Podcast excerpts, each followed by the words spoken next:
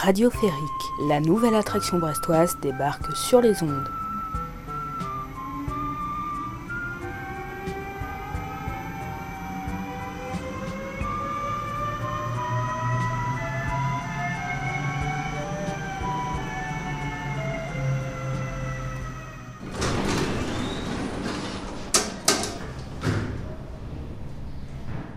Salut, bienvenue à tous à bord de Radio Férique, le podcast brestois desservi par le téléphérique.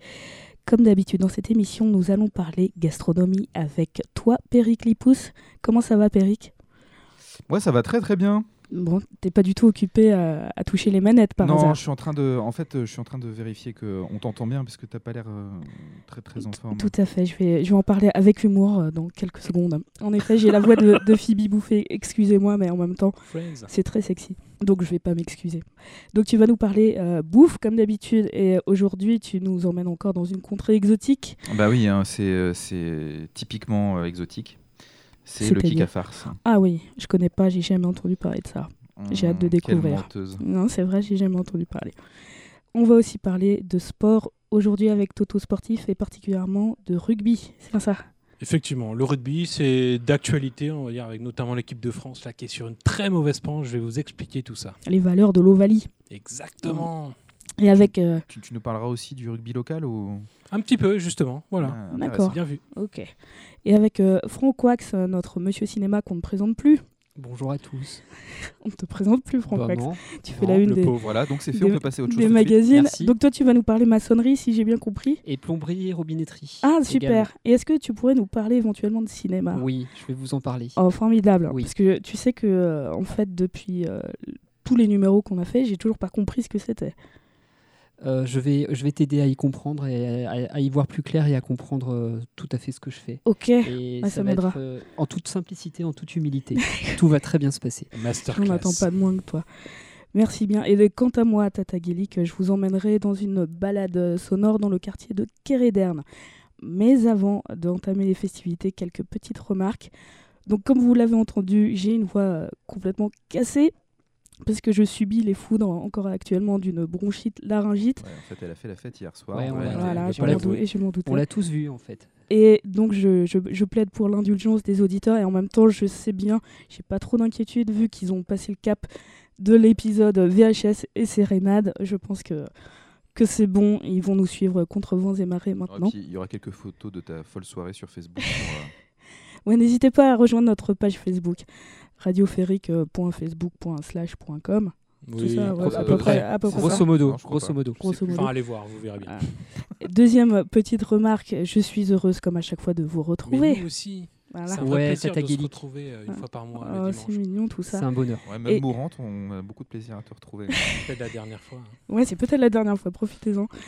Et euh, je suis d'autant plus euh, heureuse que cette émission est un petit peu euh, symbolique, puisque c'est notre quatrième émission pour ceux qui suivent, notre Radio Ferrique numéro 3, mais quatrième émission, et ça veut dire qu'on a dépassé d'un tout petit peu la moitié de la moyenne de durée de vie d'un podcast. C'est compliqué. attends, il faut- alors là, attends, tu, peux, tu peux récapituler? Eh ben, il faut savoir qu'un podcast reste actif en général en moyenne 7 mois. Là, nous sommes dans notre quatrième mois, ce qui fait qu'on a un petit peu dépassé la moitié de durée de vie. Mais tu veux dire par rapport aux gens normaux, et nous, nous ne sommes pas forcément des gens normaux, donc on ira encore plus loin. Bah, bien sûr, bien sûr, là, là c'est que, que le début, évidemment. mais euh, on peut déjà s'auto-congratuler. Je vous félicite. Bravo, bravo à nous. Tu rajouteras des applaudissements euh, nombreux. Oui, bien sûr, je le ferai. Et je, je pense peut-être que la couverture médiatique dont Radio Férique euh, fait l'objet n'est pas pour rien dans cette longévité, puisque je rappelle que nous avons fait l'objet d'un article dans Côté Brest. Et si vous voulez découvrir. Et, dans- euh, et sur le Times aussi. hein, aussi, euh, aussi comme, comme Mbappé. Si vous voulez découvrir la véritable identité, notamment de, de Franck Wax, eh ben je, je vous invite à, à regarder le magazine, euh, le journal Côté Brest. C'était vraiment un super article et vous pourrez découvrir la genèse aussi du, du podcast si jamais ça vous intéresse et découvrir euh, nos, toutes nos véritables identités de super-héros du micro. Ouais. Voilà. Après, tous tous ceux qui passent rue Jean Jaurès euh, voient régulièrement euh, Franck Wax, euh, Ouais, sa véritable identité. sans le savoir. Oui, Je ne me prononcerai pas. affiché en 4 par 3 sur les murs de Brest. Il est incontournable hein, dans la Nous ville avons de Brest. ouais. voilà, c'est ça, c'est lui qui fait la renommée de ce podcast. Merci. Merci Quelle humilité. Et je voulais aussi euh, faire un grand coucou à, ouais, à tous les expatriés qui nous écoutent parce que euh, notre hébergeur euh, Ocha nous permet de géolocaliser euh, nos auditeurs. C'est un peu flippant, mais c'est comme ça, c'est bien. Et donc, euh, nous sommes écoutés euh, principalement en France, vous vous en doutez, mais aussi aux États-Unis, en Allemagne, en Irlande, au Maroc, en Tunisie, au Kenya. Je me demande Trop bien qui c'est. Et donc, euh, je voulais faire un grand coucou à, à toutes ces personnes euh, parce que ça, ça fait quelque chose de savoir qu'on est écouté à, à l'autre bout du monde. en- ce qui me, en ce qui me concerne, en particulier des gros bisous au Kenya et, et en Allemagne. tout, tout à fait. Ouais. Voilà. Et les autres, on s'en fout. Bah non, mais, Non, mais c'est-à-dire qu'en Allemagne et au au Kenya, j'ai une vague idée de qui ça peut être. Oh, aussi- oui, Voilà. voilà. donc euh, grosse, grosse pensée pour tous ces gens. euh, Continuez à nous suivre, ça fait, ça fait super plaisir. Carrément. Voilà, bon après toutes ces petites remarques, on va peut-être euh, rentrer euh, dans le game. C'était Ah, la plus longue intro que j'ai jamais entendue. C'est vrai, mais elle était chouette, non? Elle avec, était ma, vraiment- elle était- avec ma voix sexy. Elle était impeccable. Elle était Merci, parfaite. merci, merci. impeccable. Bah, alors on va laisser la parole aux auditeurs maintenant avec toi, Péric.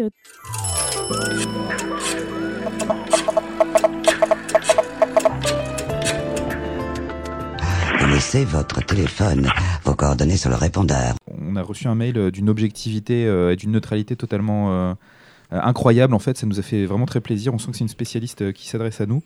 Bon, euh, a priori, on n'a aucune collusion avec elle, aucun. hein? Aucune, Ah, je non, ne non, pas, non. j'ai jamais entendu Aucun parler. parti pris. Voilà, euh, donc elle non. commence comme ça. Coucou les copains. Ah. Euh, pardon.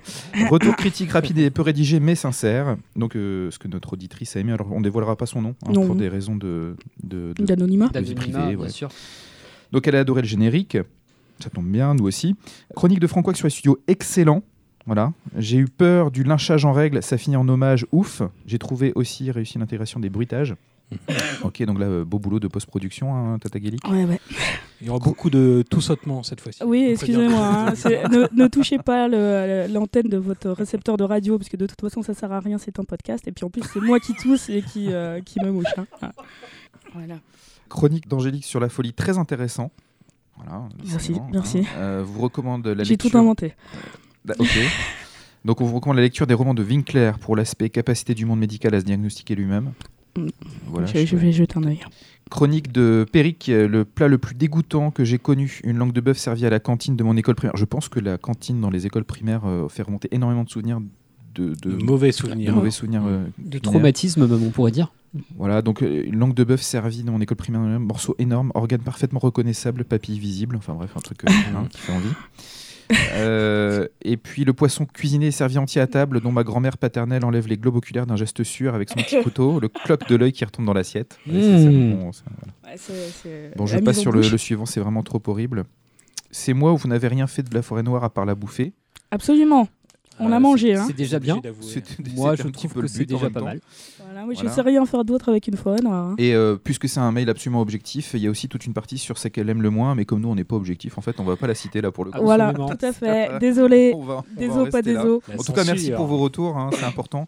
Euh, vous voyez, on en tient compte et donc euh, je vous invite euh, vraiment à nous faire part de toutes vos critiques, surtout négatives, pour qu'on puisse s'améliorer. Oui, on cherche toujours à s'améliorer et à Ouais. tenir compte de ce que vous nous dites. Voilà, donc et donc c'est un fait, on cite vos, vos envois, donc n'hésitez pas à nous envoyer vos félicitations. Ça nous ferait très plaisir. Vous pouvez nous écrire. Nos encouragements, euh, ou bien même euh, de nous dire de fermer notre gueule, ça peut aussi euh, s'entendre. Et dans ces cas-là, on vous conseillera de donc de non pas d'éteindre votre poste radio, Non, parce mais que ça sert à rien. ça hein. sert à rien, Non, non. mais de couper votre connexion internet. Voilà, oui, c'est ça qu'on fera. Mais ça n'arrivera pas. Ça n'arrivera pas. mais vous pouvez nous écrire donc à notre adresse mail radioférique@gmail.com. Bravo. Et, et puis on peut peut-être passer à la suite. Ben oui, on va passer à la suite et la suite c'est moi. Je vous la suite c'est moi voilà. Bon, je on- oui, voilà, on va pas faire des phrases correctes en français, ça sert à rien. Je voulais vous emmener en reportage sonore parce qu'on en fait de temps en temps voire euh, quasiment à chaque fois maintenant et je voulais vous emmener dans le quartier de Kéréderne parce qu'en me penchant sur le sujet de l'électronisme, vous voyez ce que c'est? C'est le, manque de, de connaissances pour pouvoir utiliser les ressources numériques. On en a pas mal Ah parlé oui. ces derniers temps. Bah, j'ai essayé de voir les moyens mis en place pour y remédier. Et j'ai découvert l'association des petits débrouillards. Je ne sais pas si vous connaissez. Alors non pas dans la presse régulièrement, mais justement c'est Ouais. l'occasion peut-être de, découvrir euh, de davantage. activités. Eh bien, c'est une association d'éducation populaire à visée euh, scientifique. Alors ça, c'est une euh, définition assez sommaire. Pour en apprendre davantage, je vous emmène dans le quartier de Kéréderne. C'est là que se tiennent les locaux de l'association à Brest. Et je vous propose d'écouter tout de suite Hélène Bréard. C'est la directrice de l'antenne Grand Ouest des Petits Débrouillards. Alors, les petits débrouillards Grand Ouest, déjà, ils œuvrent sur trois régions que sont la Normandie, les Pays de Loire et la Bretagne. C'est une association d'éducation populaire et de culture scientifique et technique qui a vocation euh, à faire euh, du lien, à rapprocher le public sous toutes ses formes et la science et les techniques. Euh, du coup, pour mettre ça en œuvre, on fait de l'animation, de la formation, des débats, on conçoit des outils pédagogiques, on fait de l'accompagnement, de l'accueil de jeunes en service civique. On va mettre euh, en place tout ce qui, d'une façon ou d'une autre, va permettre justement l'échange entre euh, la science, la technique et le grand public. Et tous les publics sont bienvenus euh, Absolument tous les publics. Et on a même une attention particulière aux publics qui sont les plus éloignés à la base de la culture scientifique et technique, qui vont moins facilement aller dans des lieux de culture scientifique et technique. Donc on a développé euh, des dispositifs itinérants depuis euh, des années et des années, 20 ans, plus de 20 ans. On va euh, sur chaque vacances euh, en bas des tours, par exemple, dans les quartiers, s'installer. Euh, on met des tables. Il y a des animateurs qui ont préparé des animations sur un sujet, une thématique qu'on a choisi avec nos partenaires de quartier. Et euh, on invite tout un chacun, donc c'est souvent des, enfants qui viennent, mais on peut aussi croiser des habitants, des parents, à participer à ces ateliers. Voilà un des dispositifs itinérants. Autre dispositif itinérant, on a investi dans des camions, donc c'est le dispositif Science Tour, une sorte de petit laboratoire. Euh, et avec ces camions-là, on va aller s'installer sur les places publiques, euh, dans les cours d'école. Euh, pareil, alors ça, soit ça prend la forme d'un événement, c'est-à-dire on installe des tentes, les camions, et là, pareil, on invite le grand public. En général, c'est toujours gratuit. Hein. dans les, au pied des tours, c'est pareil, c'est gratuit. soit on vient se greffer sur un événement existant et à un moment donné intervenir ponctuellement, nous aussi, sur cette thématique. Par contre, dans tous les cas de figure, euh, autant que possible, on travaille avec du petit matériel de la vie de tous les jours, de façon à ce que chacun puisse après refaire les expériences, puisque la base de ce qu'on propose, c'est de faire, de faire pour comprendre. Donc on propose une expérience, euh, on incite à observer, à faire des hypothèses, on, incite à refaire. Et euh, l'idée, c'est que chacun s'approprie ces méthodes qui sont issues des sciences. C'est comme ça qu'on crée de la connaissance scientifique. Les sujets abordés, vous le voyez, sont divers et les manières de les aborder également.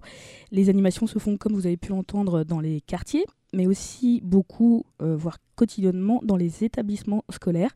Et là, c'est Sandrine Dauvin, qui est animatrice vacataire de la communauté de communes des Pays d'Iroise. Donc ça va de, de Locmaria Pouzané au Conquet, en passant par Postpoder, euh, c'est assez vaste. C'est elle qui nous explique comment ça se passe et comment les enfants réagissent. Je trouvais ça euh, extrêmement profitable aux enfants d'avoir une autre façon de travailler que les leçons. C'est-à-dire de faire de la pratique, de se poser plein de questions, d'essayer. Euh, comme euh, j'interviens dans les classes, euh, bon bah moi je suis sollicitée sur ces temps-là. C'est pas comme ceux qui animent en club. Hein. les enfants se réinscrivent d'une fois à l'autre si ça, ça, leur plaît. Là, les enfants sont obligés d'être là. Cela dit, il y, en a que j'ai animé quand ils étaient en petite section ou moyenne section que j'ai retrouvé plusieurs années de suite, pas forcément tous les ans, mais jusqu'au CM2, jusqu'à ce qu'ils quittent l'école primaire. Et euh, leur réaction euh, était très plaisante. Ils étaient toujours contents de me retrouver et de, ils savaient ce qu'ils allaient faire avec euh, moi, animatrice Petit Débrouillard, qu'ils allaient faire des expériences, faire ou des jeux et qu'ils allaient apprendre. Ils étaient vraiment, ils sont toujours relativement motivés. Quand on a un concept à vouloir faire passer, on met en place des expériences qui l'utilisent euh, et en manipulant, ils le découvrent, ils peuvent euh, bah, se questionner. Euh, bah tiens, pourquoi ça fait ça? Alors on met une expérience complémentaire pour pouvoir répondre à la question. Et voilà. Et en général, il y a très peu d'apports théorique et d'apport de départ, de, démarrage. C'est vraiment la notion qui vient à force de faire. C'est à l'envers en fait de la classe.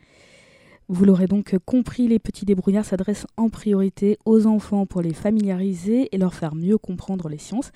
Mais ce n'est pas tout. Dans les locaux de Carré Dernier, il est aussi question de numérique et de Fab Lab, laboratoire de fabrication, où l'on trouve une imprimante 3D, une découpeuse vinyle et une découpeuse laser. Et euh, tout le monde est invité à découvrir leur fonctionnement. Cette fois, c'est Pascaline Legrand, salariée de l'association, qui nous en dit plus. Le Fab Lab, on est un peu à ses débuts. Euh, l'idée, c'est euh, que ce soit un Fab Lab ouvert pour tout le monde et qui se veut pédagogique.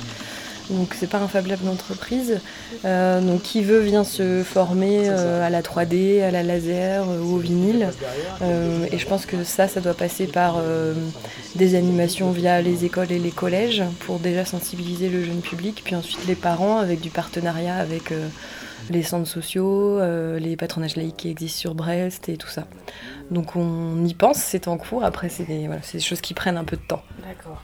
Et le, volet numérique, c'est plus récent par rapport aux autres euh, volets? Oui. comment vous le mettez en place euh, c'est pour lutter contre l'électronisme Oui, il y, a de ça, puis il y a aussi le rendre un peu fun, le, numérique qui, souvent est perçu un petit peu élitistes ou enfin toutes ces machines là que les gens ne connaissent pas ou veulent pas euh, veulent pas les connaître euh, c'est aussi euh, amener de manière ludique et sympathique tous ces outils là en fait qui peuvent être utilisés pour plein de choses qu'on ne connaît pas et que du coup on peut à travers des animations amener les gens à, à désacraliser un peu l'instrument on va dire.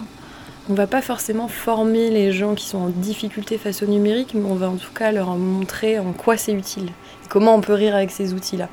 Après, sur de la formation euh, vraiment technique, euh, nous, on va apprendre certaines bases, mais, mais sur des choses techniques, il y a d'autres associations ou, d'autres formations qui sont plus, plus poussées, et, ce ne sera pas notre champ de compétences, mais le champ de compétences d'autres personnes. Mais par contre, euh, faire un premier pas dans le numérique, l'amener à, le connaître de manière sympathique et ludique, ça, c'est notre... Donc, ils sont les bienvenus.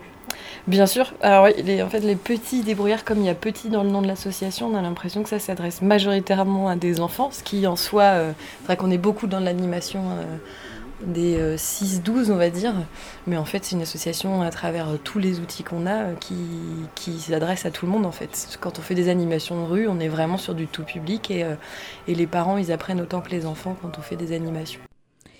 Voilà donc pour ce petit reportage au Petit Débrouillard, une association intergénérationnelle donc et internationale puisqu'il y a des antennes euh, au Québec et au Maroc. Si vous souhaitez des infos euh, complémentaires, on mettra le, lien du site web euh, sur la description de notre page au chat. Et je voulais juste avoir votre avis, les amis. Est-ce que ce genre d'initiative vous aurait plu quand vous étiez enfant? Ah, c'est exactement ce que je pensais. Vas-y François.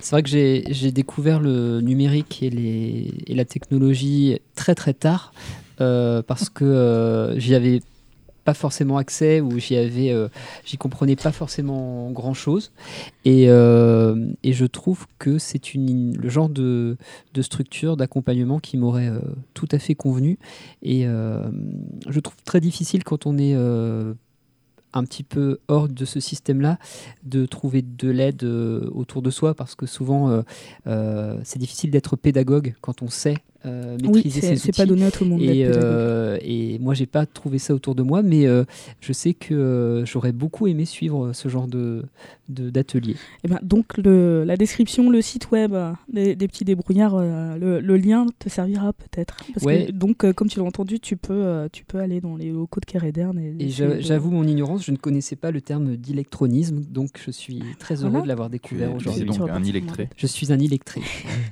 et toi, et toi, Toto? C'est plus le, côté scientifique qui m'a interpellé parce que je me remémore euh, surtout l'adolescence au moment où j'ai basculé vers le, monde littéraire et mon intérêt pour les sciences euh, a décru. Les années noires. fin collège, début lycée et je me dis qu'à l'époque, si j'avais trouvé euh, sur mon chemin les petits débrouillards, peut-être que j'aurais su entretenir cette, cette passion, même sans, sans, bac, même sans, sans le faire à l'école.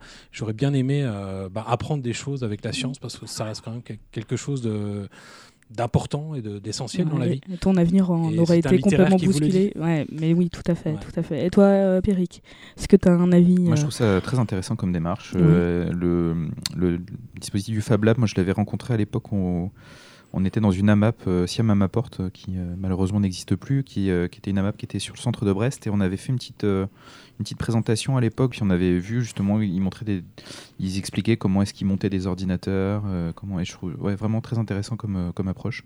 Et les petits débrouillards, c'est évidemment, c'est excellent. Alors après de là à dire que c'est la démarche inverse dans classe, c'est euh, pour le coup, ça, ah, ça J'étais sûr que ça, ça bah, un petit peu de ton côté. Bah, ça, dépend en fait, parce que cette démarche expérimentale, en, réalité, il n'y a pas que les petits débrouillards qui la mettent en œuvre. Il y a tout le dispositif La main à la pâte, par exemple, qui, est, déployé dans les écoles, mhm.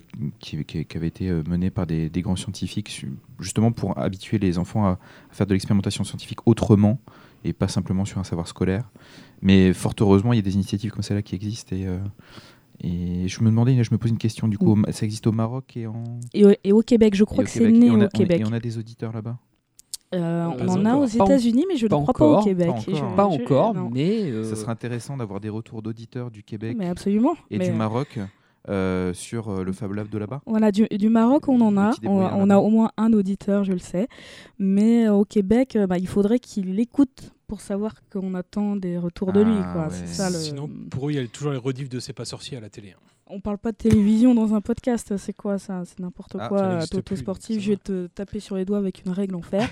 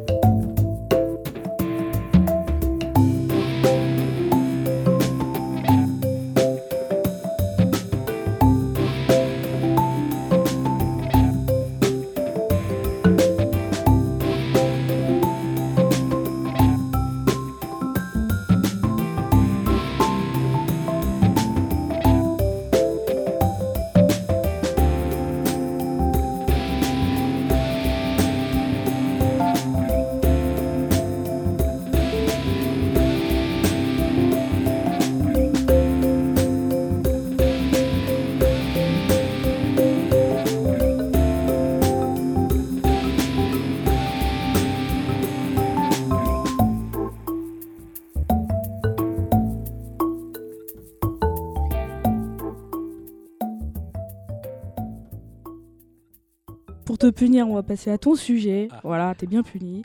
Donc tu, tu nous emmènes aujourd'hui au cœur de la mêlée pour un petit état des lieux du rugby français. C'est bien ça? Tout à fait.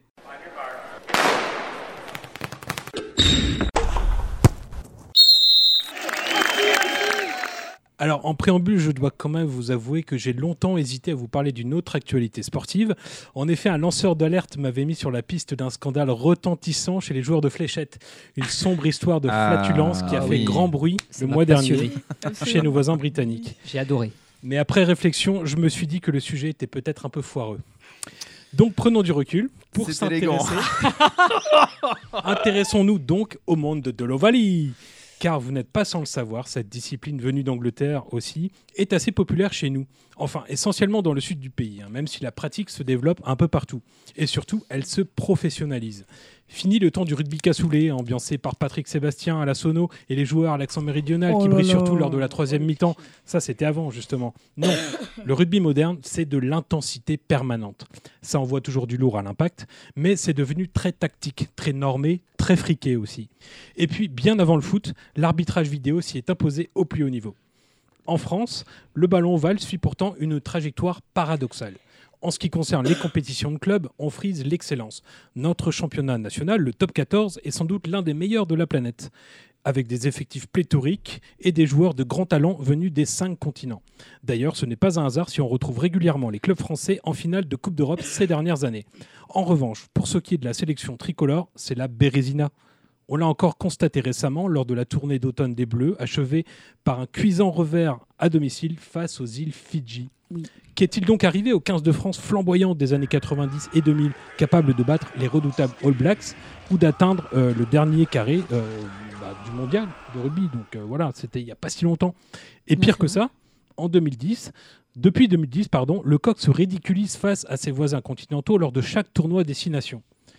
Pour diriger la manœuvre, les sélectionneurs défilent sans réussir à redonner une identité de jeu à cette équipe sans âme. J'y vais un peu fort là, mais ça mérite. Tout ça pour vous dire que malgré la qualité incontestable des clubs français, il y a un gros problème de formation pour accompagner nos meilleurs jeunes vers l'élite et trouver de nouveaux leaders pour la patrie.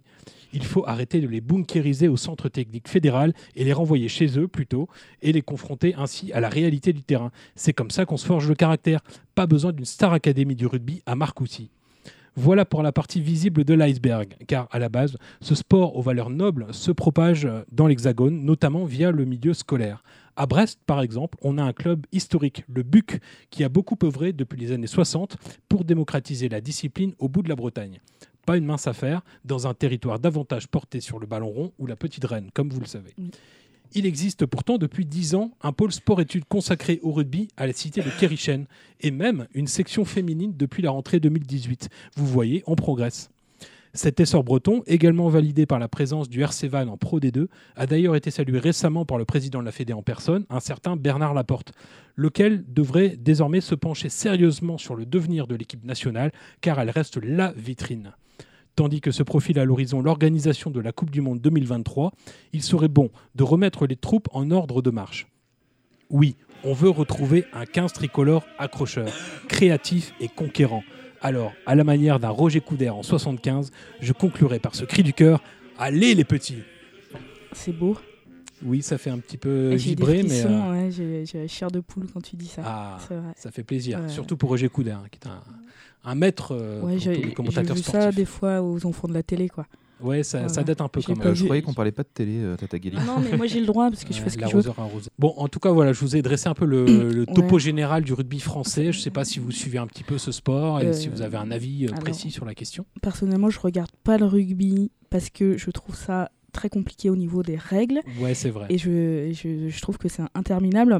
Je pense que c'est lié au fait de, de l'arbitrage vidéo, c'est que c'est toujours. Euh, Saccadé un peu. voilà, c'est ça. C'est coupé de séances. Euh, c'est pas l'arbitrage vidéo, ça, a toujours été comme ça, les matchs de ah rugby au niveau professionnel. Ça fait longtemps en tout cas qu'ils sont passés à l'arbitrage voilà, vidéo. Hein. Bah, ça fait longtemps que je regarde plus non plus. Le, principe du rugby, c'est des phases de, de, développement de jeu et d'arrêt de jeu. Donc euh, c'est ça a toujours été des matchs hachés en fait. Hein. Bah, le problème du ah, rugby, de toute façon, c'est que souvent les joueurs s'entassent les uns sur les autres et on voit même pas si le ballon a franchi ou pas la ligne. Donc il y a besoin de la vidéo pour valider des essais, par exemple. Ouais, ouais, je, je, conteste pas que ce soit, soit nécessaire, mais, mais à regarder euh, si tu n'es pas dans, dans, dans, le stade, euh, je trouve que c'est c'est trop lent, quoi. Pour mon goût personnel. Voilà, ça, voilà, ça, ça hache les actions, donc. Euh, et puis la France ne gagne jamais. Donc, euh, bah, en ce moment, non, c'est pas terrible. Bah non, Il y a eu une époque où c'était beaucoup plus fast, mais justement, là, on a un peu perdu notre savoir-faire euh, depuis euh, une dizaine d'années. moi, je, moi, je regarde moins depuis la, professionnalisation, en fait. Hmm. C'est-à-dire que plus ça s'est professionnalisé, plus on a vu arriver dans le rugby, sur le terrain, parce qu'en dehors du terrain, c'est très différent, mais sur le terrain, on a vu arriver des comportements liés à la professionnalisation, aux enjeux financiers, sur des façons de verrouiller des matchs, par exemple, de les jouer ou de ne pas les jouer, euh, sur des, aspects de carrière de la part de certains joueurs, du relationnel avec les clubs qui n'existaient pas avant, en fait. Et c'est pas pour dire que c'était mieux avant, mais en tout cas, au niveau du jeu et du fait qu'on jouait, euh, plus qu'on ne, pratiquait une performance euh, sportive, ultra physique, etc. Moi, c'est la, la, la, vogue des gros gabarits, du, du, rugby hyper engagé physiquement et plus tellement sur sur la technique, sur le jeu, sur les passes. Cette évolution-là du rugby m'a un petit peu écarté de ce sport. Alors que je le regardais davantage il y a, ouais, il y a une quinzaine d'années. c'est justement, enfin si j'en crois les, les commentateurs nationaux euh, de l'équipe du 15 de France plutôt c'est un peu l'analyse qui ressort sur les derniers matchs justement où on sent ce manque de créativité euh, propre aux Français hein, parce qu'il y a d'autres pays qui se sont développés qui aujourd'hui rivalisent voire euh, sont passés devant. Je me demandais parce que j'ai cru je, je m'intéresse quand même de loin à l'actualité j'ai cru entendre et comprendre que la, le 15 de France là actuellement était jeune c'était une jeune équipe qui manquait peut-être d'expérience et ça pouvait aussi peut-être expliquer le manque de résultats parce qu'ils font des erreurs. Euh. Alors justement, ils ont essayé de régénérer là il y a quelques années aussi euh, le rugby français mmh. après justement une période faste hein, où il y avait des grands joueurs mais ils sont un peu tendres. Voilà, ils ont du mal à ah, s'affirmer, ils manquent de caractère et surtout il y a un problème de formation, comme je le disais, où en fait on les parque un petit peu au centre national de Marcoussis et du coup euh, dans les clubs on les voit plus trop euh, ces jeunes-là et donc euh, ils sont un bah, petit peu hors sol. Quoi. Il y a aussi le fait que les clubs, pour des tas de raisons, préfèrent jouer des internationaux ben, étrangers. voilà, parce qu'il y a beaucoup d'argent qui est arrivé dans le rugby français et c'est un très très bon championnat avec quasiment les meilleurs joueurs du monde, sauf que la plupart ben, justement ils, ils viennent de l'étranger. Alors c'est nécessaire pour la diversité du rugby, mais ça veut dire que pour les jeunes français, euh, c'est difficile d'arriver euh, au top dans, dans, leur propre club. Quoi. d'accord. Voilà. d'accord. Et euh, à l'étranger, c'était c'est un sport professionnel depuis longtemps ou ça l'est pas? Dans certains pays, oui, et notamment les pays britanniques. Hein, c'est quand même le berceau du rugby. Donc, ils sont très développés là-dessus. Hein. D'accord, d'accord. Notamment l'Angleterre, évidemment. Franck, tu as, un avis sur la question? Ben, C'est un sport que je méconnais totalement, comme totalement, mais comme tous les autres. tu ne t'es jamais retrouvé au cœur de la mêlée? Non, alors le mois dernier, je vous avais parlé du wheelchair rugby qui était ce, ce rugby en fauteuil roulant. Donc à côté de ce sport-là, tout me semble tellement fade maintenant que euh, même, euh, même les compétitions de fléchettes à base ah, de Là, on est. alors est-ce que tu t'es mis du coup au rugby euh, fauteuil roulant? Est-ce que tu t'es acheté un fauteuil roulant pour Je m'y suis pas mis. Je m'y suis pas mis. Je, pense que les fauteuils roulants de Mad Max qu'on voit dans le film sont insurpassables et voilà, je pourrais jamais euh, euh, réussir à. on peut faire un, crowdfunding si tu veux. Oui, on, peut, on peut. Envoyez euh, vos dons. Mais non, le rugby, j'ai pas de, j'ai pas de connaissances, mais j'ai l'impression, enfin dans mon dans mon ressenti, c'est vrai que c'est un sport dont on parle quand on gagne. En fait, nous en France, comme le handball, hein, un petit peu. moi, c'est le, les seuls moments où j'entends parler de de, ces sports, c'est quand l'équipe de France effectivement réussit quelque chose. T'entends souvent parler de handball alors. Hein. Alors, bah, en l'occurrence, le rugby, la dernière fois, mon, mon, seul souvenir de rugby, c'est effectivement quand la France avait battu la Nouvelle-Zélande en fait. Ouais, c'est arrivé deux ou trois fois entre les années 90, euh, 2000, surtout 2000. 2000, c'était dans les années 2000. Et c'est le souvenir que j'ai, euh, c'est ce mm. moment-là où c'était tellement extraordinaire que ça avait fait euh, un bah, petit peu. C'est un peu comme au foot quand la France bat le Brésil en fait alors que ça, ouais, ça n'a plus rien d'extraordinaire de battre le Brésil maintenant. C'est triste. Oui. Ça, fait de, la peine de dire ça. Avec Radio Férique, ne restez pas en rade.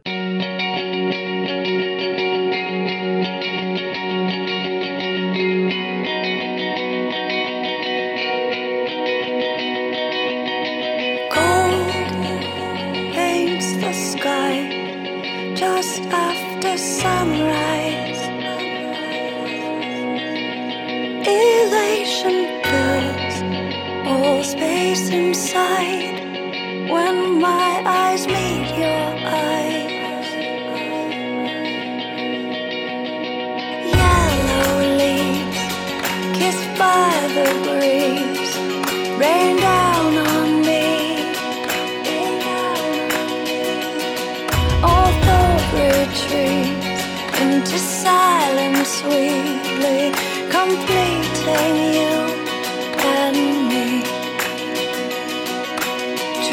Drinking the sight of the winter light all comes to life with you by my side.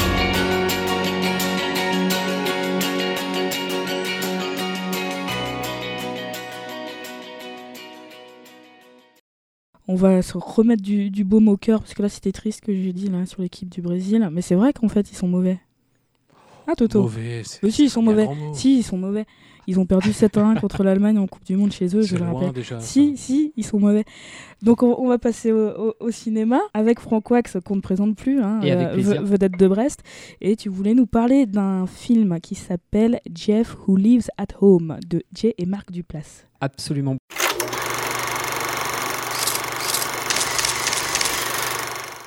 C'est un film tendre, drôle, très personnel, donc réalisé par deux frères.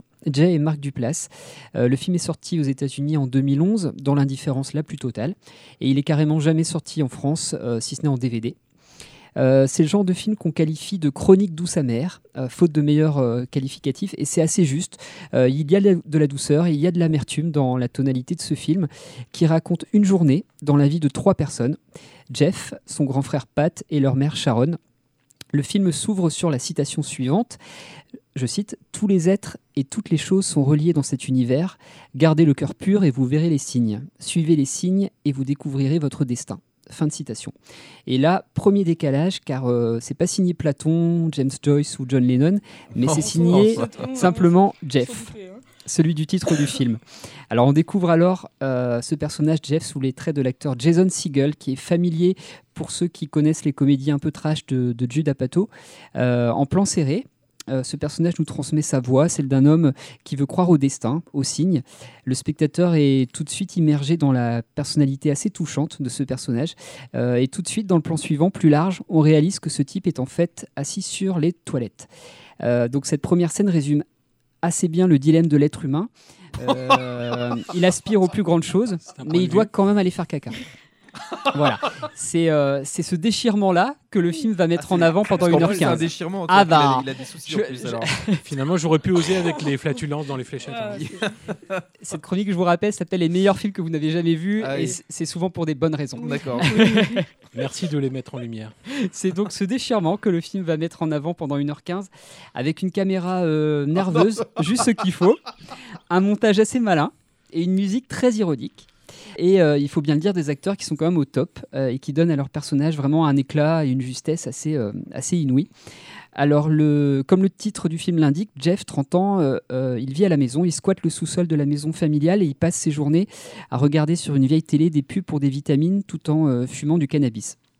Il croit en un ordre cosmique et il traîne un peu son mal-être et son ennui dans des réflexions assez circulaires. Et ce matin-là, le matin du début du film, euh, il reçoit par erreur un appel téléphonique qui est adressé à un certain Kevin. Et cet événement, qui a priori anodin, le pousse à sortir de sa torpeur pour rejoindre le centre-ville de Bâton Rouge, euh, la capitale de l'État de Louisiane, et qui donne son cadre à, l'action. Euh, Jeff va partir au centre-ville, il va chercher des signes autour de ce prénom, Kevin, qu'il va trouver sur la carrosserie d'un camion, sur le t-shirt d'un basketteur dans le bus, etc. Et puis un petit peu plus tard, on découvre Pat, le grand frère de Jeff, qui est incarné par l'acteur Ed Helms, qu'on a vu notamment dans Very Bad Trip, et qui va se retrouver malgré lui collé à son frangin pour la journée. Alors les deux acteurs ont des physiques et des corpulences euh, assez opposés. Euh, côte à côte, on dirait un peu euh, Lenny et George dans Des souris et des hommes. ils sont opposés physiquement, mais ils le sont aussi en caractère. Pat est aussi paumé que son, jeune frère, mais lui, il va de l'avant. Il refuse au départ l'idée de hasard, de coïncidence, et il reste toujours en mouvement, comme pour mieux combler un vide. parallèlement, on suit la journée de boulot de Sharon, donc la mère de Jeff et Pat, qui est interprétée par Suzanne Sarandon, qui est vraiment magique. Elle est drôle, elle est bouleversante, elle est parfois les deux au même moment. Euh, comme, toujours. comme, toujours. elle est, elle est vraiment parfaite. C'est, euh, elle, joue donc le rôle d'une femme qui arrive au, tournant de, son existence. Elle remet tout en question. Elle pense aux rêves qui se sont jamais matérialisés. Elle, elle est assise à son bureau. Elle fixe une photo exotique de cascade euh, dans l'open space aseptisé où elle passe ses journées. Et un élément imprévu va venir bouleverser sa routine, euh, à savoir l'envoi sur sa boîte mail professionnelle de messages amoureux d'un admirateur secret dont je tairai le nom. Ces trois personnages vont donc, le temps de, quelques heures décisives, retisser les liens qui les unissent.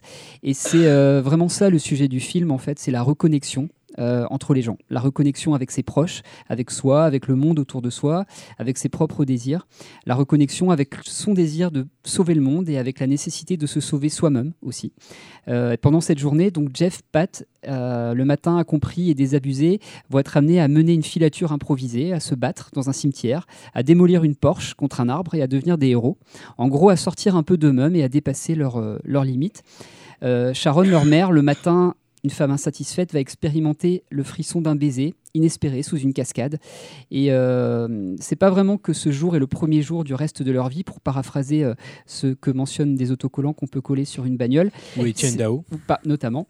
C'est euh, plutôt, comme le dit le personnage de Pat dans une scène clé du film, qu'aujourd'hui est le jour le plus important de l'histoire du monde.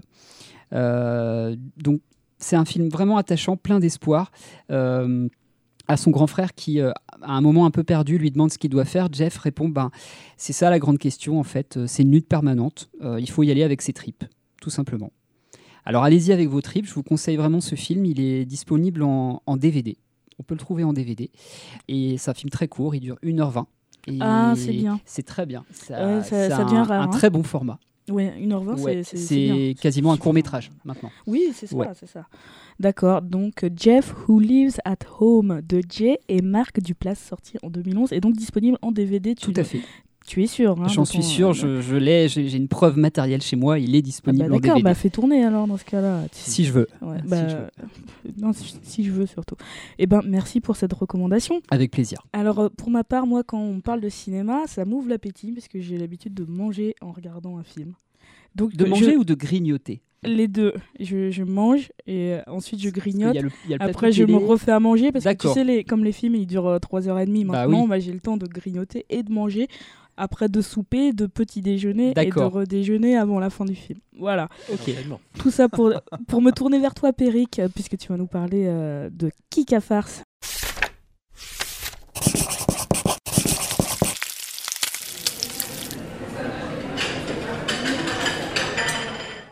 Ouais, vive le Kika Farce. oui, oui, vive le Kika Farce. Euh, d'ailleurs, Wax peut en, en parler puisqu'il en a mangé un ce midi qui était absolument merveilleux. Ah, c'est gentil. Qui était divin. Merci. Euh, donc, les amis, aujourd'hui, nous allons saliver grâce au Kika Farce et je lance un appel à nos nombreux auditeurs. Quelle est pour vous la meilleure adresse pour déguster du Kika Farce euh, je donnerai bien deux adresses que j'ai personnellement testées, même si la régie publicitaire de Radio Férique va encore pigner, hein, on, la connaît. euh, à Ménéam, euh, donc du côté de Kerlouan, hein, un cadre absolument somptueux pour aller se promener. Il y a pays pagan. Voilà, il y a un petit village d'artisans aussi. Vous aurez une portion copieuse et savoureuse. Et puis aussi au Yudik. Alors là, on est complètement pour le coup dans l'argoite, dans, le, dans le, les monts d'arrêt. Euh, le Yudik, euh, c'est quelque part du côté de Huelgoat, euh, Bérien, euh, vous voyez un petit peu le Botmer, tout ça. Non, moi je connais le pays pagan. Voilà. Ah bon, d'accord. J'ai choisi. Donc le Kika farce là-bas a la particularité d'être servi avec trois farces. Le noir, évidemment, le, donc on va en reparler. Le farce blanc aussi. Et puis un farce de farine de châtaigne succulent. Comment ça, trois farces? Quelle hérésie Ah, merci pour cette euh, altercation, Toto Sportif. Eh bien oui, on peut parler de trois farces euh, au et ça, choque toujours les puristes qui, pensent au Kika farce comme étant simplement le farce noir avec sa potée. En réalité, on peut faire trois farces différents. Euh, dès les premières recettes, il y avait des histoires de farce blanc qui existaient. Et alors la particularité au Yudik, c'est le farce de châtaigne qui est légèrement sucré, qui est blond et comme ça on a trois nuances trois couleurs différentes dans l'assiette. C'est assez intéressant. Alors il faut rappeler que le kika farce, et justement c'est cette intervention de Toto Sportif est typique aussi. Le kika farce est typique de ces recettes familiales traditionnelles qui suscitent bien des débats, qu'il s'agisse de l'origine du plat ou de la composition de sa recette. Hein. Pour être juste, disons qu'il en existe autant de recettes que d'arrière-grand-mère, ou plutôt de, de grand-mère, c'est moins rare et que contrairement au Queen personne n'a encore réussi à s'approprier illégitimement la maternité de ce plat, hein, malgré quelques tentatives du côté de, de, Cernan ou du côté du pays des Abers également. Tu as bien prononcé Cernan, c'est bien. Ah bah c'est important, il hein, faut, faut, respecter l'orthographie. On salue Benoît Hamon. Euh, pour faire simple, on dira que le plat est originaire du Léon. Et si vous voulez plus de connaissances encyclopédiques sur le sujet, euh, je signale à nouveau euh, la page Wikipédia sur le sujet qui est quand même très bien, très bien faite. Et puis mon chouchou, le grand classique de la cuisine bretonne de Jacques Torel, dont j'avais déjà parlé à propos du Queen qui recense pas moins de 5 variantes du plat entier. Euh, et deux variantes de lipic. Ah, le euh, lipic. Le lipic. c'est cette sauce indispensable pour un bec lipous, comme on dit, c'est-à-dire un bec gras, qui est synonyme du gourmet euh, dans le Léon. C'est un surnom un petit peu moqueur, ah, limite péjoratif. Et on comprend mieux le tien, du coup. Ah bah oui. on m'a suggéré une variante aussi ce midi, on m'a parlé de, de lichous, c'est vrai qu'il y a beaucoup ah, de oui, Et il y aurait une marque qui s'appellerait Périclichous. Ah bon ouais, ah. On parle des lichouseries aussi, mais c'est peut-être encore autre chose. Ça, non, ça a à voir avec ça, c'est tout ce qui est sucré. Ouais. Mm. Donc cette sauce, euh, le lipic, à base de beurre, c'est quasiment que du beurre en fait, hein, et d'échalotes ou bien d'oignons rosés de Roscoff, euh, qu'on laisse mijoter, parfois jusqu'au roussissement hein, des, des, oignons ou des échalotes, et dont on arrose généreusement le farce du, le phare noir donc, euh, même éventuellement le phare blanc, euh, qu'il soit servi tranché ou brujuné, là aussi il y a différentes traditions, différentes possibilités. T'as dit quoi, brujuné? Brujuné, ouais. C'est-à-dire émietté par roulement du sac de cuisson. Je vais vous expliquer ah oui, non, mais je le savais. Comment, on fait le petit farce parce que. C'est parce que j'avais mal entendu. Ouais. C'est un petit peu comme les doubichous. Alors, alors sous les selles, c'est alors dans ces cas-là, si tu le fais sous les vaisselle, tu risques de t'épiler à la fois. Ah voilà. Parce que la particularité du kick à farce, qui signifie viande et phare en breton, c'est plutôt que euh, c'est plutôt que la potée de légumes et de viande hein, avec la viande dont on dispose sur le moment et, et puis les légumes dont on dispose sur le moment, c'est n'importe quelle potée, la potée auvergnate ou n'importe quelle potée dans le monde se pratique comme ça. La particularité du kick farce, donc, Léonard, c'est cette pâte proche de la pâte à crêpes, un peu plus riche, de blé noir, et cette pâte est versée dans un sac en toile, un peu comme une, une toile à torchon très épaisse, qu'on immerge dans le bouillon de la potée. Euh, regardez-moi bien dans les yeux. Excusez-moi, ça m'a échappé. Euh, excusez-moi. Donc, euh, le bouillon de la viande et des légumes. On met la pâte dans un sac qu'on fait cuire lentement avec le bouillon de la viande et des légumes. Jusqu'à 5 heures en fonction de la quantité. Et je vous laisse imaginer du coup la buée et l'odeur de chou, hein, puisque le chou rentre dans la mmh. composition de, la potée, la buée et l'odeur de chou qui se, voilà, qui se répand dans toute la maison et qui, vient embuer les vitres. Alors ensuite, il faut s'ébouillanter les doigts pour sortir le farce encore fumant de son sac. Ça fait partie de la recette. Ça fait partie de la recette. Il faut s'ébouillanter les doigts. S'il est bien cuit et riche en œufs, on n'aura pas trop de mal à le sortir en entier, hein, en forme d'une énorme patate. Et on pourra le dresser donc soit en tranches, le couper en tranches, ou bien permettre aux gens de se servir directement à la cuillère des gros morceaux, ou à la forme que vous voulez. Euh, si vous voulez euh, une présentation plus traditionnelle, vous pouvez donc le brujuner en l'émiettant, ce qui fait dire, et ça m'agace beaucoup, que c'est une sorte de couscous breton par l'aspect. Alors moi, ça m'énerve énormément. Hein. Je suis friand des deux plats, mais ça n'a rien à voir. Hein. L'un et l'autre n'ont rien à voir, ni en saveur, ni en mode de cuisson, ni en dressage. Bon, on passe sur ce débat. 5 euh, heures de cuisson, ça vous paraît énorme? C'est bouillanter les doigts euh, euh, Impossible, j'ai autre chose à faire, j'ai pas assez de, vitres pour accueillir toute cette buée, je travaille ou bien j'écoute radiophérique, je ne peux pas tout surveiller, j'ai besoin de protéger mes petits doigts On peut écouter radiophérique tout en faisant un kick à farce. ça n'est pas une bonne excuse. C'est vrai. Et même toutes les émissions qu'on a faites. Tout à fait. D'ailleurs, en 5 heures, on peut écouter actuellement toutes les émissions qu'on a faites. Voilà. Tout à fait. Euh, non, en fait, il n'y a pas de, prétexte excellent là-dessus, puisque j'ai une solution pour vous. Ah, laquelle, laquelle? Une recette au micro-ondes. Oh, non. non, arrête. Quelle hérésie. Alors, euh, encore une fois, oui. Euh, je, sais, j'ai parlé agronomie et permaculture dans une précédente chronique, voilà, donc c'est pas très permaculturel. les principes sont vite tombés en bah, fait. on pourrait gloser sur effectivement les, méfaits probables du micro-ondes, sur qui altère les aliments et puis qui altère éventuellement même la santé si ça se trouve, euh, euh, sur son coût énergétique aussi hein, du micro-ondes. Enfin, si quelqu'un est tenté pour mener une étude poussée sur le sujet, je suis preneur. En attendant, on passe de au moins 3 heures de préparation à moins d'une heure et demie. Donc vous imaginez le temps qu'on gagne. C'est même une heure quand on est rapide. Une heure de préparation pour avoir le plat euh, phare, j'allais dire. bon, ça se tente Du Léon. À condition de disposer d'une cocotte minute et d'un micro-ondes, donc. D'accord. Alors pour, euh, pour cette recette, je ne vais pas vous la détailler, mais le principe c'est que la pâte de blé noir, on la cuit au micro-ondes et on la brujune au fouet euh, en, la, en plusieurs cuissons. Mais combien de temps au micro-ondes? Au micro-ondes, c'est la cuisson du phare lui-même, c'est euh, une quinzaine de minutes maximum. À, puissance une fois 8 euh, minutes, là par exemple ce midi c'était 8 minutes, et puis à puissance maximum 8 minutes, et puis après 4 minutes pour finir la cuisson une fois qu'on l'a brujunée. Donc c'est ah, ridiculement court. C'est une recette à toi Et ça veut dire que le phare, l'intérêt de cette recette euh, au micro-ondes, c'est que du coup, vous pouvez faire du phare pour accompagner autre chose que la traditionnelle potée. Vous pouvez faire ce qu'on appelle le pesca phare, c'est-à-dire euh, utiliser le phare noir avec du poisson, par exemple, euh, avec n'importe quel légume que vous auriez cuisiné, non pas dans un bouillon pendant des heures, mais empoêlé, sauté dans un, dans un sautoir, justement, ou bien avec n'importe quelle autre viande, ou bien juste pour le plaisir, se faire un petit peu de phare noir comme ça, avec du sucre, comme on fait parfois pour manger la, fin du phare noir, on, le mange avec du sucre. Enfin, il y a des tas de possibilités qui s'offrent à nous grâce à cette cuisson ultra rapide et tout aussi savoureuse, puisque si vous n'avez pas cuit dans le bouillon, et eh ben pour garder le goût du bouillon, vous pouvez mettre dans votre préparation de pâte de phare un petit peu de bouillon cube, c'est pas interdit. Euh, c'est vraiment euh, c'est le miracle. Alors pour voir cette recette, on mettra un lien, euh, une vidéo qui a été réalisée par un certain Fanchic, où il la prépare dans sa chambre d'étudiant sur, sur ses deux plaques électriques et son petit évier en inox. Et il arrive très bien à expliquer comment faire un petit kick à farce rapido chez lui, même en pleine nuit, sans déranger les voisins. Donc on, on, rajoutera ça sur la page de description de notre hébergeur. Exactement. Alors après, il y a d'autres solutions évidemment. Vous pouvez aussi le déguster au restaurant, comme par exemple la latitude crêpe en hein, port de commerce. Mais il y en a plein des restaurants sur Brest qui servent du kikafar. C'est du côté de Kérodrin aussi, hein, il y a un restaurant d'un centre d'accueil qui en propose régulièrement. Là, une autre crêperie d'Iwali à Kérinou, je pense qu'il propose ça de temps en temps aussi en plat du jour. voilà, c'est une Alors, c'est pas une recette à moi, c'est une recette que j'ai trouvée sur Internet mhm.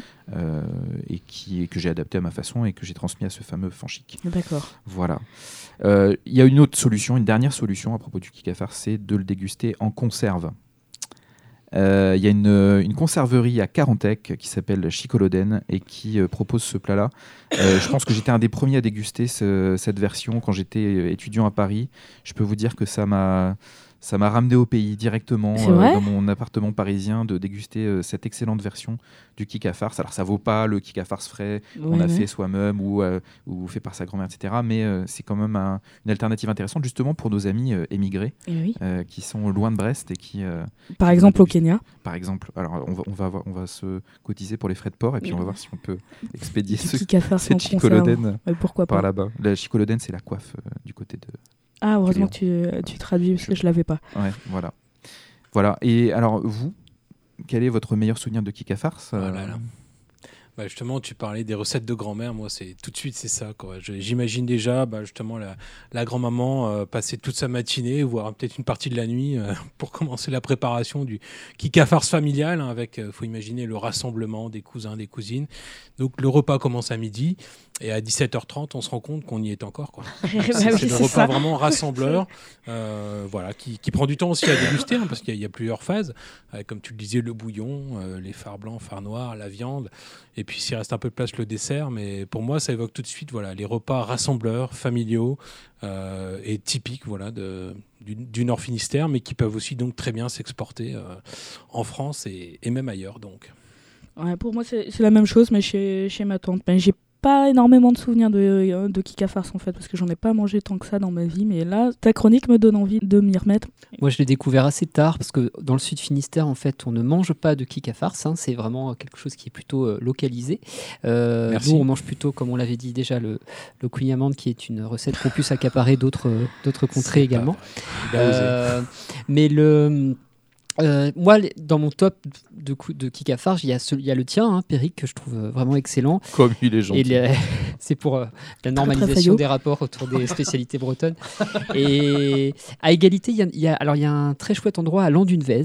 Euh, qui s'appelle l'école buissonnière, si je ne me trompe pas, qui est un, un resto euh, familial qui a, qui a été euh, créé dans une ancienne école. En fait, donc on, est, on mange dans une grande salle avec toujours le tableau noir au mur, les chaises d'écoliers, etc. partout.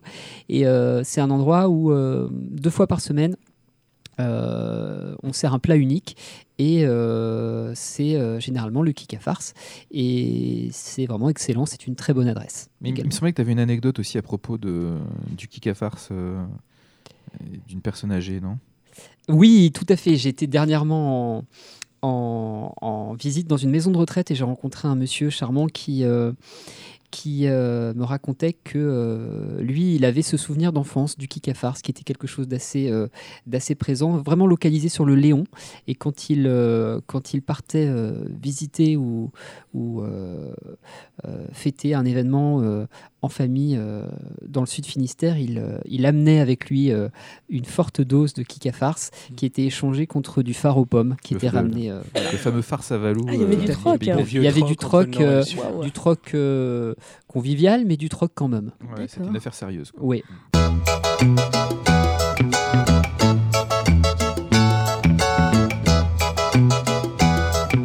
Radio Ferrec, l'émission Radio Phonec.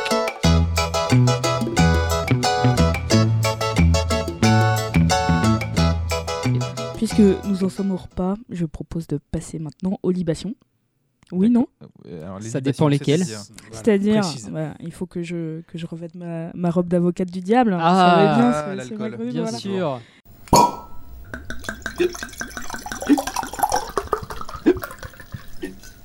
Donc voilà, aïe, je l'ai passé, je, je m'habille très vite.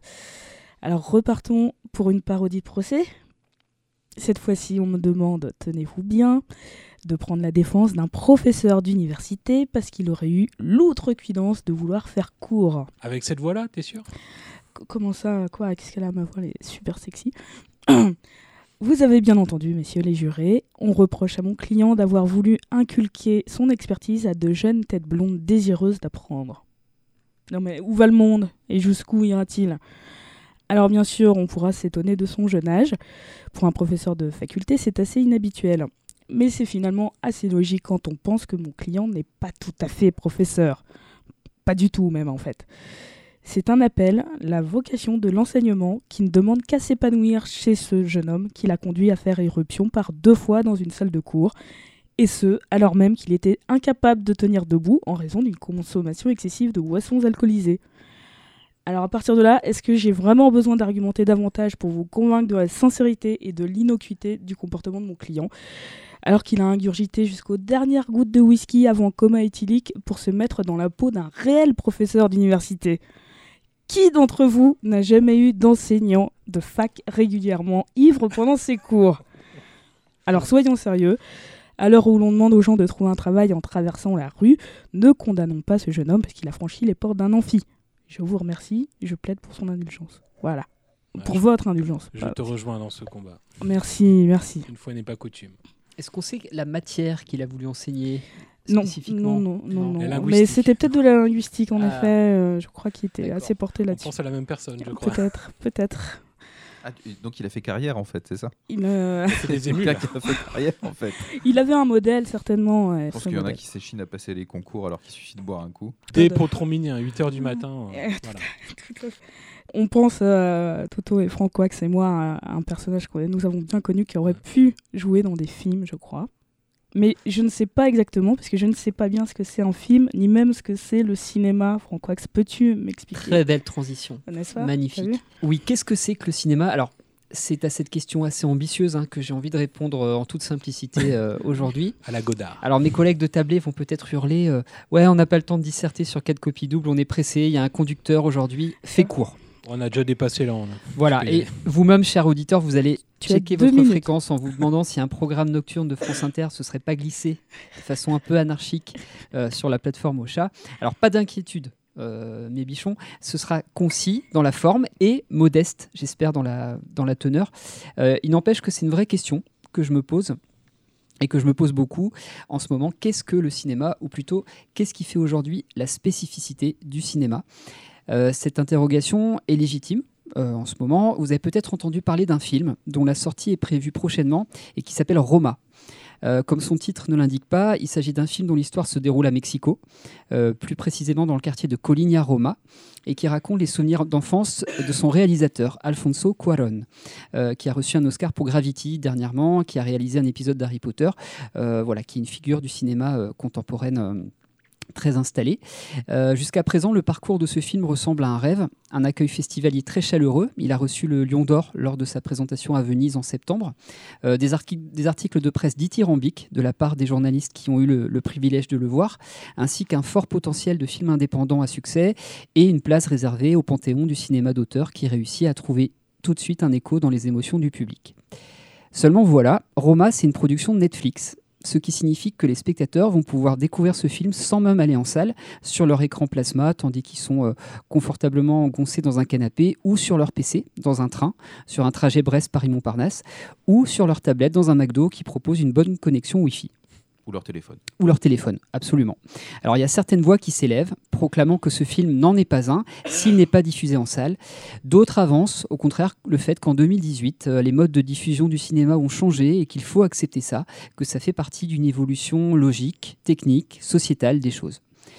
Qu'est-ce que le cinéma? Alors, est-ce que c'est quelque chose qu'on peut rencontrer, découvrir, aimer partout où on veut Ou est-ce que c'est quelque chose qui doit rester lié à une expérience forcément intégrée à un lieu, à un cadre précis, celui de la salle de cinéma, sur un écran prévu pour ça?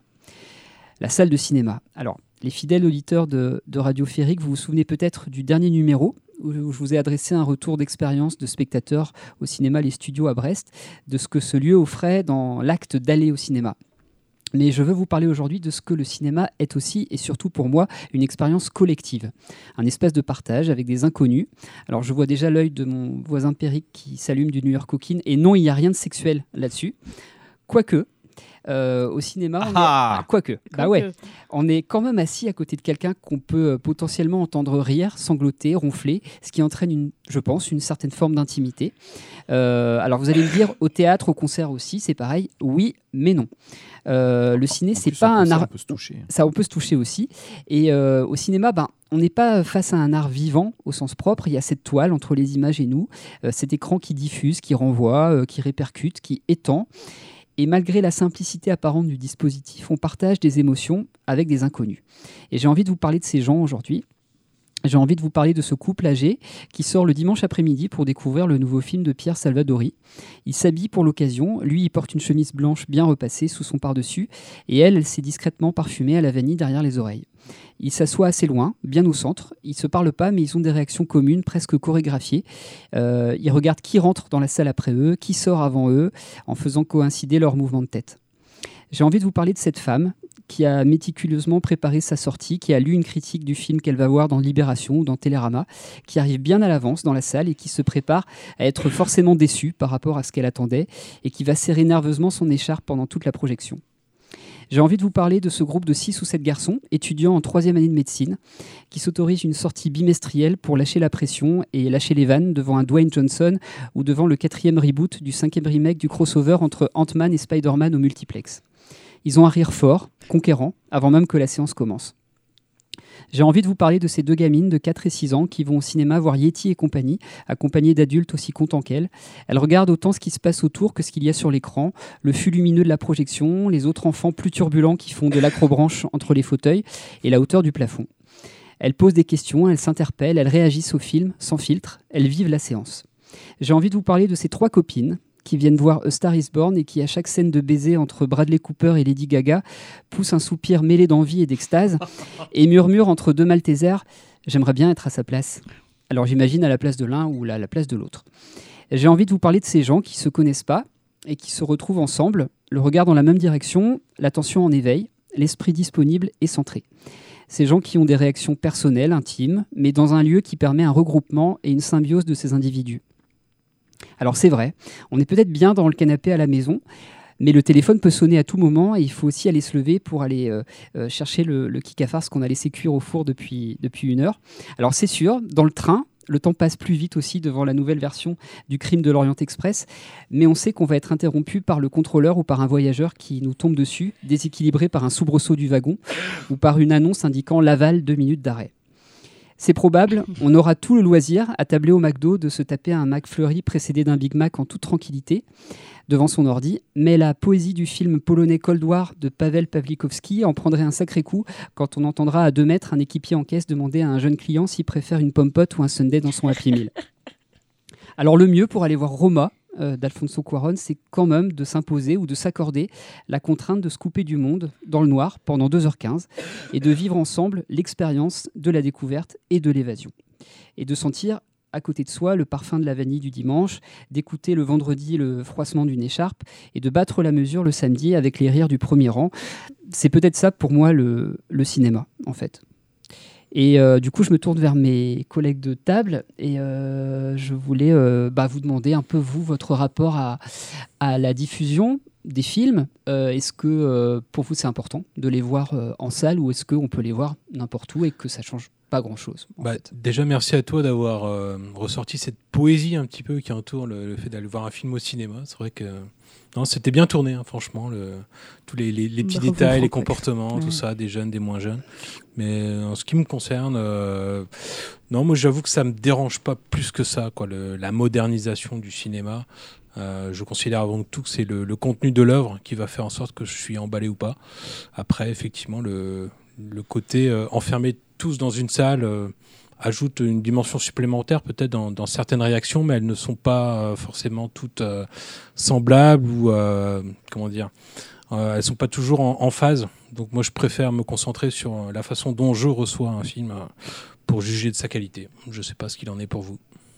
Tata? De, de, mon côté, en fait, ça dépendra beaucoup du film en question. je suis retournée récemment au cinéma, ça faisait longtemps, je suis allée voir Le Grand Bain si vous voulez oui. savoir. Et parce que je pensais que ce serait un beau film, et euh, effectivement, c'est un, film euh, qui, qui, tient la route. Mais si c'était un film plus quelconque, enfin dont j'attends rien spécialement, ça me dérange pas de le regarder en solo et de l'interrompre et de vaquer à mes occupations entre, entre deux scènes. Après, bon, c'est vrai que je, je, préfère quand même, dans, dans, le, autant que possible, le regarder d'une traite et pas être dérangé. Mais euh, voilà, si, si, la qualité euh, n'est pas, euh, n'est pas forcément là, si c'est un Marvel ou quoi, ça me dérange pas de le regarder comme ça. Pour des, pour des, des films d'auteur, je préfère, comme tu l'as dit, que ça soit le, le, voir en salle, entouré de gens qui viennent dans le même but que moi et de, de savourer un film quoi, sur, sur grand écran. C'est, ça reste une expérience ouais, collective pour moi, le cinéma, tout à fait. Péric? Je, suis assez d'accord avec toi sur le fait que euh, le cinéma, ce qui, en tout cas ce qui, ce qui le rapproche le plus du spectacle vivant, c'est bien l'aspect séance en salle, l'expérience collective. Et en, en, ce qui me concerne, en fait, je ne vais pratiquement plus au cinéma euh, que pour deux raisons. Soit pour avoir cette expérience au minimum collective avec des amis, parce que je vais aller voir un film avec des amis et qu'on va avoir un échange spontané, instantané sur le sujet. Mm.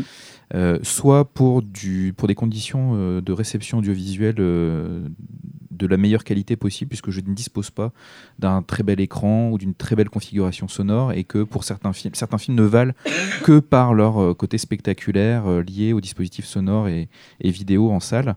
des films à grand spectacle qui sont d'ailleurs rarement des films d'auteur, hein, la plupart du temps. Les, c'est du divertissement voilà, Donc soit je vais voir des films qui, dont, le, dont l'expérience collective m'attire, et là je peux aller même dans un cinéma comme les studios, ça ne me pose aucun, aucun problème, au contraire, puisque la séance sera d'autant plus euh, particulière et anecdotique. Euh, soit, je, soit je vais voir une bonne grosse bouse, mais dans la volonté de m'en prendre plein la tête et les oreilles. Et là, pour le coup, l'expérience collective m'intéresse assez peu. C'est uniquement mon rapport très individuel à l'œuvre qui, m'attire. Et je crois en fait que ça serait un, moyen assez intéressant de, de faire un classement, euh, bon, après avec la valeur que ça, de classer les films par en, fonction des intentions supposées du réalisateur. C'est-à-dire les films qui ont été faits en vertu et en vue de cette expérience collective que tu décris, euh, de la séance où on se met à vivre euh, collectivement euh, des émotions, à partager et éventuellement à s'opposer sur nos réactions et, et donc faire du cinéma une espèce de lieu à la fois de débat et lieu de vie. Donc les, réalisateurs qui y pensent à ça, et puis ceux qui n'y pensent pas du tout, et puis ça se produit, et puis ceux qui n'y pensent pas du tout, et puis ça se produit pas, et puis ils n'en ont rien à faire parce que leur film est d'abord pensé pour n'importe quel autre support de diffusion, type Netflix, euh, euh, écran de télé, tablette, smartphone, ordinateur, et puis, et puis cinéma aussi parce que ça reste un mode de diffusion qui rapporte du fric. Voilà, et il y a, une vraie, y a une vraie différenciation à faire euh, pour critiquer les films je, trouve que le, la salle de cinéma reste euh, l'endroit où le cinéma peut être encore un spectacle pour le coup, euh, du fait de l'Assemblée, d'être euh, dans un endroit collectif. Et c'est intéressant ce que tu disais sur la, la, volonté du metteur en scène, du réalisateur, du producteur. au départ, le cinéma, c'est quand même ça. Hein. On, faisait des films pour les montrer au public dans des salles. C'était l'origine, c'était plutôt voilà, de, de faire du, du, cinéma pour le, pour le spectateur, pour l'expérience collective du coup. Et il y a eu un glissement effectivement euh, après, et il peut y avoir certains films ou certains réalisateurs euh, pour lesquels on se pose la question est-ce qu'il a envie que son film soit vu? Est-ce qu'il a envie que son film soit euh, vu de manière, voilà, de manière collective? Et, c'est particulier d'être amené à se poser ah, ce genre de questions. Je, vrai. Je ouais, je, je, me pose, il m'arrive de me poser cette question pour, dans le cas de certains films, de me demander si effectivement il y a eu cette euh, pensée-là, à un moment, la prise en compte de la question de la réception. Du spectateur. Ah, c'est justement, à mon avis, enfin, ça paraît évident, mais c'est peut-être plus compliqué que ça, la différence entre un film de grand spectacle et un film d'auteur, tout simplement. Et moi, j'arrive ah pas à les opposer. Euh, pour moi, en fait, euh, le, film d'auteur, il, est euh, il est autant prévu pour la salle que le, que le film à grand spectacle. Effectivement, c'est juste la question après de la technique qui joue beaucoup. D'ailleurs, ma, ma, question, en fait, la question que, que je voulais vous poser aussi, c'est est-ce que chez vous, si vous aviez euh, le matos et l'équipement adéquat pour voir un film de, la manière la plus parfaite possible, est-ce que ça vous empêcherait d'aller au cinéma en fait? Est-ce que euh, vous préféreriez rester chez vous et ne pas vivre l'expérience de voir un film avec des inconnus juste parce que chez vous vous avez euh, les conditions idéales? Moi, je, moi, je pense que chez moi, je recréerais un mini cinéma, c'est-à-dire que euh, si j'en arrivais à ce stade d'équipement, ce serait pour avoir plein de sièges Ah, et, que, et évidemment et que des potes viennent pour, pour se faire une Ouais. soirée. Ouais. C'est ce que, j'allais dire, euh, comme Peric, parce que je t'ai dit, moi j'aime bien l'expérience collective. Si j'avais le matos chez moi pour faire ça, euh, je, je ferais pareil, j'aurais plein de sièges et je, je- je- j'inviterais des gens dont je sais qu'ils ont la même manière que moi de consommer des films, c'est-à-dire en silence et euh, du début à la fin sans interruption. Parce qu'il y a ça aussi dans les. euh, Je trouve dans les, les dernières fois quand j'allais au cinéma, il y avait une tendance à, à l'impolitesse quand même dans la salle. Ça, ça peut gâcher l'expérience quand même. Ouais. Euh, ou des gens qui font du bruit, quoi. Ça se fait pas, ça. Moi, moi, c'est quelque moi, je pense que c'est quelque chose dont j'ai besoin d'avoir euh, un compte, enfin, de voir, de voir un film en, en salle avec des personnes que je connais pas et qui peuvent avoir des réactions un peu, euh, un peu inattendues, parfois des rires un peu décalés. Des... Oui, parce que tu, tu viens pas simplement Euh, voir le film, tu viens Ouais, je- participer à une séance. Je pense, je pense que j'ai besoin de ça. Et- une approche spectacle vivant. Ouais, et j'aimerais bien, peut-être j'aimerais avoir, effectivement chez moi l'idéal, j'aimerais beaucoup avoir ma salle de ciné, euh, mais j'aimerais beaucoup continuer à aller voir des films euh, parce que euh, je, voilà, pour moi c'est tout est aussi important que le film. Il y a le- l'environnement, le- les conditions, euh, le contexte en fait. Moi, dans, Et- mes- dans mes fantasmes de mise en scène, il y a l'idée que l'écran de cinéma n'est qu'un prétexte à déclencher d'autres événements, par exemple.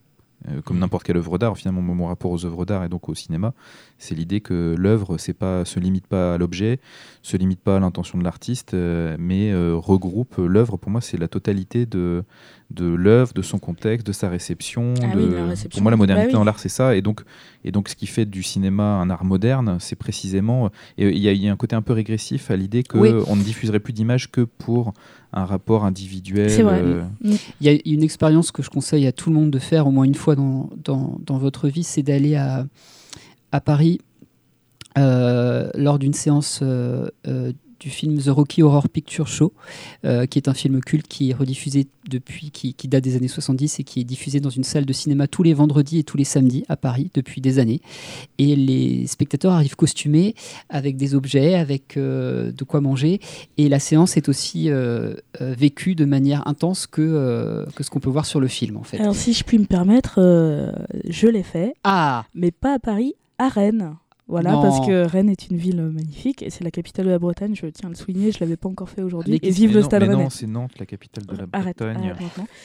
Donc euh, oui, Mais oui, mais c'est- C'était un, un festival. euh, Ah, voilà, oui. C'était particulier. C'est pas, c'est pas tous les vendredis, euh, Oui. etc. Mais c'est vrai que c'est une expérience euh, à vivre. hein, c'est Ah oui. C'est sympathique. Une de mes plus belles séances de cinéma, c'est euh, l'épisode 1 de Star Wars à Paris dans une énorme salle dans un UGC, où euh, au moment où le générique commence, il y a une, une espèce de, de mouvement de foule dans la salle. quoi. C'est un truc de dingue. J'ai l'impression d'être dans un stade avec des applaudissements, des sifflements, des, tout le monde qui était à fond. Il y avait, il y avait pas que des fans, hein, il y avait, il y avait pas que des fans de Star Wars. Et puis Star Wars, on, on- on peut ne pas du tout aimer ce style de cinéma, mais juste pour le moment, C'est vrai que c'était incroyable. Il y avait une émotion incroyable.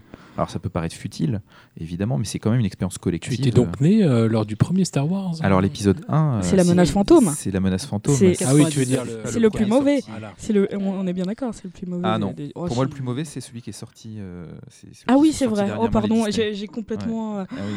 Merci Disney. Je, je l'ai refoulé dans ma mémoire tellement il est mauvais. Faut le dire. Avec Radio Férique,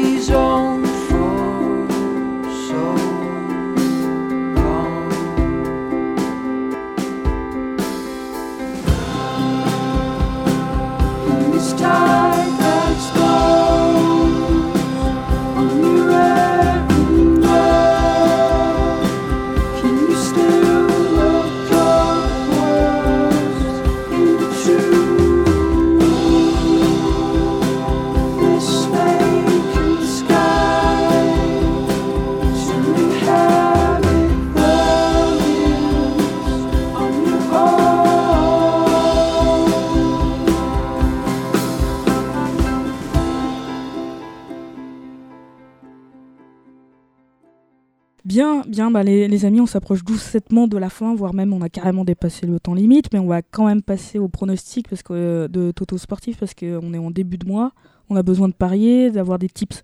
Donc euh, on t'écoute Toto. Des Voilà. tips. Des astuces, des astuces, des, euh, des conseils, pardon. Quel snob. Bon. Puisqu'on est hors délai, je vais essayer de faire vite, mais quand même, hein, je vais vous proposer, donc vous le savez, hein, euh, dans l'actualité, les matchs qui vont faire causer lors des prochaines semaines. Attention, c'est parti. Premier match, Gilets jaunes contre Bonnet rouge. C'est la bataille des couleurs chez les Gaulois réfractaires. En 2013, les sosies de Père Noël avaient envahi le pays par milliers pour offrir au gouvernement socialiste un cadeau empoisonné, le blocage du pays. Rebelote cinq ans plus tard, avec cette fois une tenue plus réglementaire pour squatter l'espace public. Tels des nuées d'abeilles, les Gilets jaunes dénoncent le carburant surtaxé et plus généralement le mépris des élites pour les pauvres gens qu'on en marre de payer. Et fuck l'écologie au passage. Et il semble que les nids soient difficiles à déloger, et si le mouvement s'éternise, on se dirige tout droit vers la chienlit. En tout cas, c'est déjà un beau bordel, et même si le message initial est entouré de slogans et de comportements, et de comportements beaucoup moins défendables, force est de reconnaître que le vêtement fluo est bien plus efficace que le couvre-chef à pompons, lequel pourrait néanmoins redevenir à la mode lors des fêtes de fin d'année. Mais pour l'heure, victoire des Gilets jaunes à plate couture. Deuxième match, Carlos Ghosn versus Renault.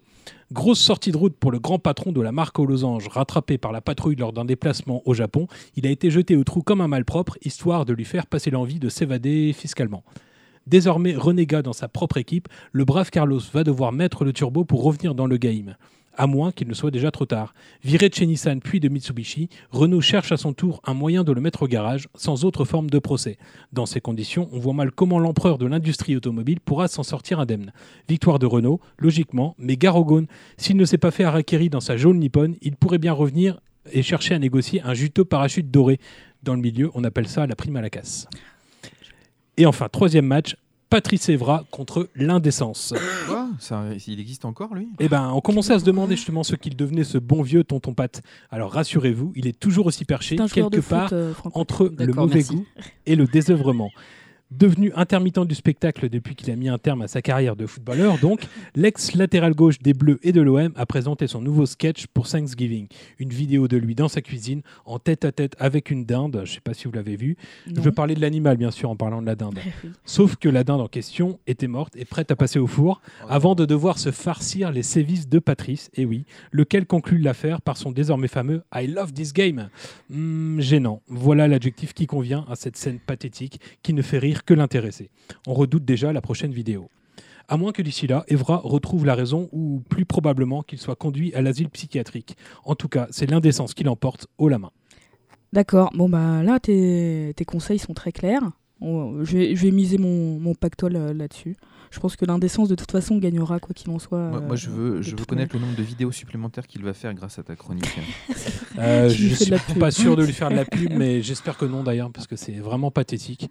Mais malheureusement, je pense qu'il y a d'autres sujets dont on va parler euh, dans les semaines ou les mois à venir. Bah, dans euh, pathétique, il y a gilets jaunes hein. notamment. Dans les semaines à venir, on devrait, euh, enfin, dans un mois, on devrait normalement enregistrer un nouveau euh, numéro de Radio dire en Férique. 2019 Exactement, je veux dire en 2019. Et dans un mois tout pile, on sera le 2 janvier. Est-ce que on aura euh, Est-ce que la tu auras forme récupéré ta voix Est-ce Je- que tu auras fait la espérons. On sera au cinquième numéro, numéro, ce qui veut dire qu'on sera à plus de la demi de la moitié Ouais. Ouais. de la durée de vie. Exactement. Et que tu multiplies par le C'est la- cosinus de la racine. Voilà. C'est la crise de la quarantaine pour Radio Férique, en fait. C'est Là, la- on sera Déjà. On a passé l'âge bête en fait déjà. Voilà, on sera dans la maturité. euh, ce sera peut-être notre meilleur, euh, On meilleur une épisode. Porsche. Au top du top. Mais euh, voilà, on va, on va réfléchir sur euh, le moment de- d'enregistrer. Peut-être qu'on le fera en plein euh, nouvel an. on sait pas. Voilà, ça pourrait être euh, sympathique. Ça pourrait être très sympa. Quoi qu'il en soit, d'ici là. euh, mais euh. Oui, c'est vrai, on peut faire ça. Donc, euh, quoi qu'il en soit, portez-vous bien, mieux que moi en tout cas. Et si vous voulez euh, nous contacter, euh, donc n'hésitez pas sur les, euh, sur les réseaux sociaux, Facebook et Twitter, nous sommes présents. Et nous avons une adresse mail radioférique.gmail.com pour tous vos retours, commentaires, etc. Vous pouvez aussi nous, nous laisser des commentaires et euh, des, des notes sur euh, iTunes. Ça, ça permet de rendre Radioférique plus visible dans Ah, le référencement. référencer. Sur, Voilà. sur Spotify aussi. Aussi, également, oui, On on, est sur Spotify, Ouais. on est partout, donc vous pouvez pas. Et partager Partager euh, Radio. Liker, partager. Voilà. On vous souhaite euh, une bonne fin de mois. Ouais, Déjà un, un bon début, un bon milieu, Mm. une bonne fin de mois. Ouais. Et puis on se retrouve en janvier.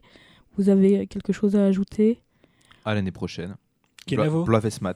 Voilà. Bonne fin d'année 2018. Nedelek Lawen. Nedelek Lawen, n'oubliez pas. Le téléphérique arrive. Attention à la marche. Nous arrivons à la station Jean Moulin. Descente côté gauche. À bientôt. We are arriving at Jean Moulin Station. Please get out on the left. See you soon. Emon borreru de Narzauler Jean Moulin. Diskini da Blaze. Kenavo Hentai.